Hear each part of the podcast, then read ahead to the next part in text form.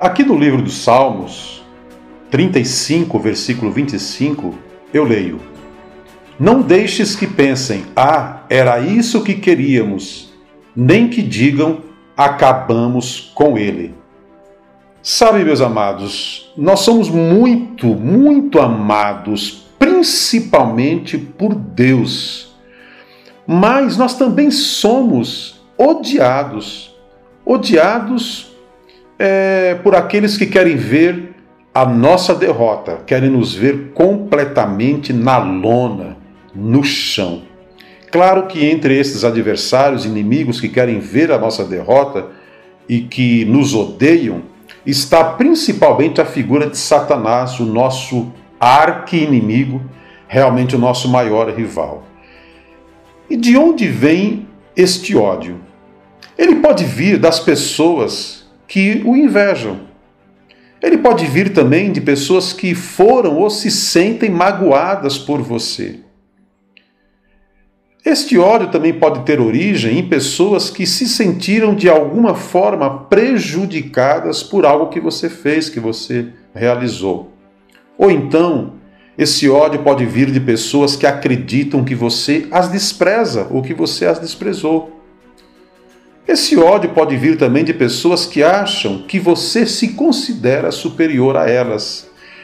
Estas são algumas possíveis origens ou algumas possíveis causas do ódio que alguém pode ter para com você. E se você é servo de Deus, é serva de Deus, fatalmente só o fato de você servir a Deus, você também vai atrair o ódio de Satanás e também o ódio de algumas pessoas. É por isso que o salmista, ao perceber esse ódio que lhe tinham, esta vontade, esse desejo, esta proposta, esse projeto que os seus adversários que o odiavam tinham de acabar com ele, de vê-lo realmente nocauteado, é por isso que ele pede a Deus para que Deus não ah, pensem, né? Para que eles não pensem, melhor dizendo, ah, era isso que nós queríamos. E nem também que eles digam, ah, acabamos com ele, né? ou então acabaram com ele. Porque estes são os pensamentos que estão na mente daqueles que nos odeiam. E ao clamar a Deus, o salmista pede para que estes pensamentos não possam ser justificados justamente por causa da sua derrota, do seu fracasso, por eles, ah, por, da, por, pelo salmista, aliás, ter sido derrotado ou ter ido a nocaute. Vamos orar então em cima desta palavra? Ó Deus querido Pai, neste momento, Senhor, nós sabemos e primeiro tomamos posse desta palavra, Senhor, de que o Senhor de fato nos ama profundamente, nos ama abundantemente, nos ama intensamente. Obrigado, Senhor, por termos feito alvos do teu maravilhoso e extraordinário amor.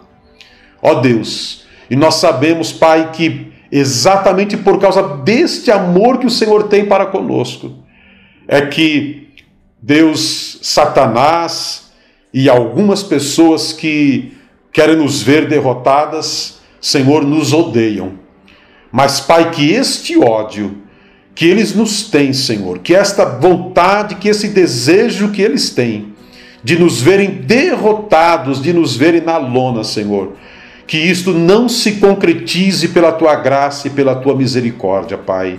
Nós clamamos neste momento, Senhor, para que estes pensamentos não se realizem, para que eles não digam, Senhor Deus, ah, era isso que nós queríamos, que ele, que ela fracassasse, era isso que nós queríamos, vê-lo ou vê-la acabado, acabada, completamente derrotado.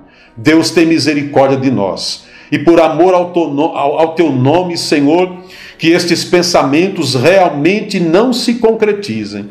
Ó Deus, ao contrário, Senhor, Senhor, se nós temos é, caído de alguma forma, Senhor, se nós estamos no caminho, Senhor Deus, da derrota por algum motivo, se nós estamos, Senhor, prestes, ó Deus, a sermos derrotados por alguma situação, de doença, de enfermidade, por alguma situação de complicação familiar, por alguma situação de complicação emocional, por alguma situação de, complex, de complicação financeira. Senhor, se alguma coisa, Senhor Deus, está para nos derrotar, Senhor, e o Senhor tem conhecimento, porque o Senhor é soberano e sabe de todas as coisas. Desde já, Senhor, nós clamamos a Ti que ao olhar e ao perceber, Senhor, e ao ler as mentes daqueles que nos odeiam, Senhor, que querem ver essa derrota acontecendo em nossas vidas, ó Pai, que o Senhor não permita que isto aconteça em nome de Jesus, nem a nós, nem a nossa família, nem a nossa geração, nem a nossa casa. Ó Deus, tem misericórdia de nós, ó Deus, e por teu amor, Senhor, que estes pensamentos não se realizem na mente daqueles que querem ver a nossa derrota, no coração daqueles que nos odeiam. Ó Senhor, e que aqueles também que odeiam o nosso país e querem ver a sua derrota e querem ver o seu fracasso. Ó Deus, que em nome de Jesus nesta hora, o Senhor também se levante em favor da nossa nação. Também, Senhor, abençoa nesta hora a nação de Israel, porque sabemos que outros povos, que outras nações querem ver também Israel sendo derrotado, Israel fracassar nos seus intentos. Pai, este povo, Senhor, por mais defeitos que tenha, por mais problemas que tenham, Senhor, é o teu povo escolhido, é a tua nação escolhida entre as nações da terra para ser uma bênção para outros povos. Por isso, Deus, nesta hora, abençoe Israel e que o ódio dos seus inimigos também não se concretizem nesta nação amada pelo Senhor. Deus, também clamamos pelas demais nações da terra, Senhor.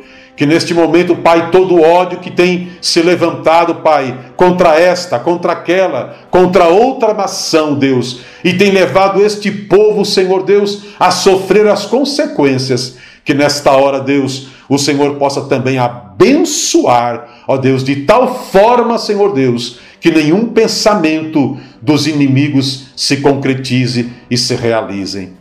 Assim, Pai, nós clamamos nesta hora por nossa casa, por nossa família, por nossa geração, de maneira especial por nossa nação, para que nenhum adversário, para que nenhum inimigo, para que ninguém que nos odeie, Senhor Deus, possa alegrar-se possa exultar, possa regozijar-se, ó Deus, com este tipo de pensamento. Olha, era isto que nós queríamos. Finalmente ele ou ela foi derrotada. Finalmente esta família foi derrotada. Finalmente o Brasil teve aquilo que merecia. Ó Deus, que estes pensamentos não se concretizem. Ao contrário, Senhor, que os teus pensamentos e são pensamentos de paz, e são pensamentos de bênção, e são pensamentos de gozo, e são pensamentos de alegria, que eles sim se concretizem e se realizem em nossa vida, em nossa casa, em nossa geração, no nosso país. Nós clamamos assim, ó Deus, em nome de Jesus. Amém. Aleluia. Graças a Deus. Lembre-se, vida de oração é vida de comunhão com Deus. Como está a sua comunhão com Deus? Se você já tem Jesus como seu Senhor e Salvador, aprofunde a sua comunhão com Deus através da leitura da Bíblia, através da oração, comunhão com a sua igreja local.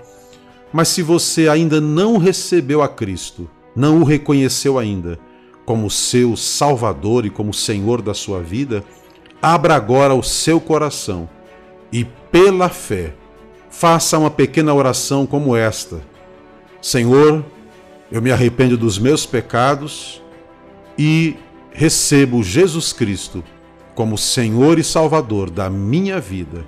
abro o meu coração para receber a tua salvação, a vida eterna.